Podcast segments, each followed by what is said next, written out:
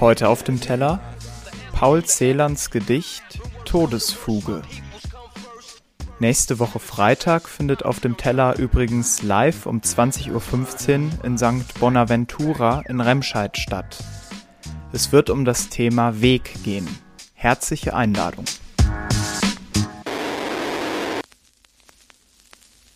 Todesfuge schwarze Milch der Frühe, wir trinken sie abends, wir trinken sie mittags und morgens, wir trinken sie nachts, wir trinken und trinken. Wir schaufeln ein Grab in den Lüften, da liegt man nicht eng. Ein Mann wohnt im Haus, der spielt mit den Schlangen, der schreibt, der schreibt, wenn es dunkelt nach Deutschland, dein goldenes Haar, Margarete.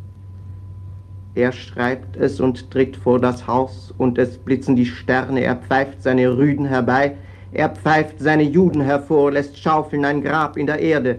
Er befiehlt uns, spielt auf nun zum Tanz. Schwarze Milch der Frühe, wir trinken dich nachts, wir trinken dich morgens und mittags, wir trinken dich abends, wir trinken und trinken. Ein Mann wohnt im Haus, der spielt mit den Schlangen, der schreibt, der schreibt, wenn es dunkelt nach Deutschland, dein goldenes Haar, Margarete, dein aschenes Haar, Sulamit. Wir schaufeln ein Grab in den Lüften, da liegt man nicht eng. Er ruft, stecht tiefer ins Erdreich, ihr einen, ihr andern spielt weiter zum Tanz auf. Er greift nach dem Eisen im Gurt, er schwingt, seine Augen sind blau.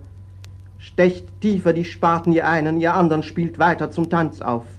Schwarze Milch der Frühe, wir trinken dich nachts, wir trinken dich mittags und morgens, wir trinken dich abends, wir trinken und trinken. Ein Mann wohnt im Haus, dein goldenes Haar, Margarete, dein aschenes Haar, Sulamite, er spielt mit den Schlangen. Er ruft, spielt süßer den Tod, der Tod ist ein Meister aus Deutschland. Er ruft, streicht dunkler die Geigen, dann steigt ihr als Rauch in die Luft. Dann habt ihr ein Grab in den Wolken, da liegt man nicht eng.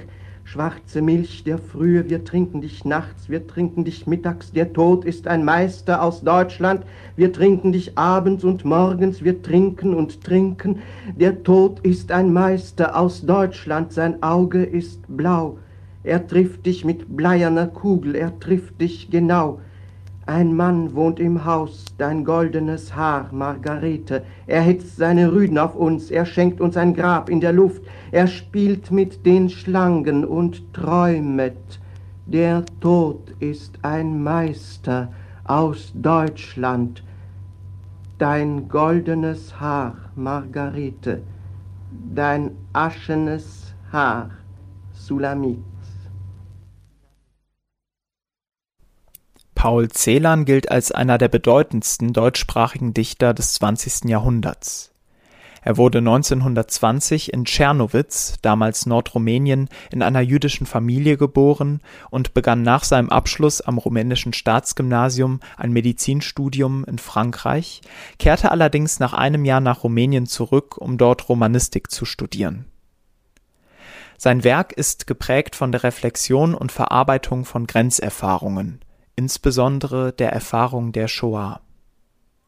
Freunden gegenüber bezeichnet Celan die Todesfuge, welches zweifelsohne eines seiner bekanntesten Gedichte ist, als Grabmal oder Grabschrift für all jene, die kein anderes Grab haben, unter anderem für seine Mutter, die in einem Zwangsarbeiterlager erschossen wurde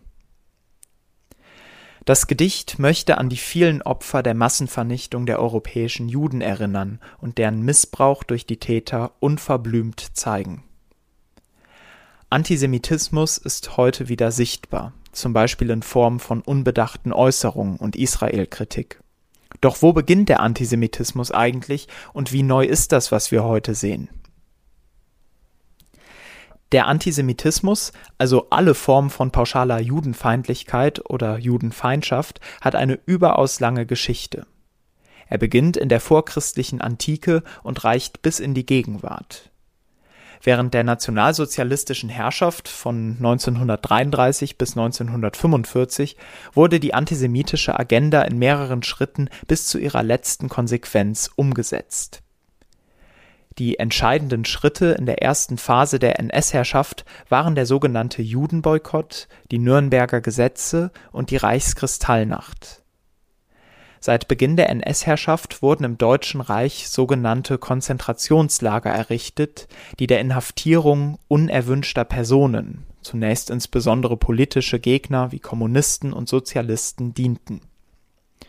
Später wurden dann auch Homosexuelle, Sinti und Roma, Zeugen Jehovas und ab 1938 vor allem auch Juden dort eingesperrt mit dem Beginn des Krieges am 1. September 1939 konnte Adolf Hitler dann seine abscheulichen Phantasien, die er schon in Mein Kampf geäußert hatte, in die Tat umsetzen. Mit der von diesem Zeitpunkt an beginnenden Massenvernichtung der europäischen Juden nimmt der Antisemitismus seine schrecklichste Form an. Zur Ermordung wurden Abgase von Motoren genutzt und später die zum Massenmord viel wirkungsvollere Blausäure Sie kam in eigens für diesen Zweck gebaute Gaskammern, die als Duschen getarnt waren, zum Einsatz. Im Gedicht heißt es Wir schaufeln ein Grab in den Lüften, da liegt man nicht eng.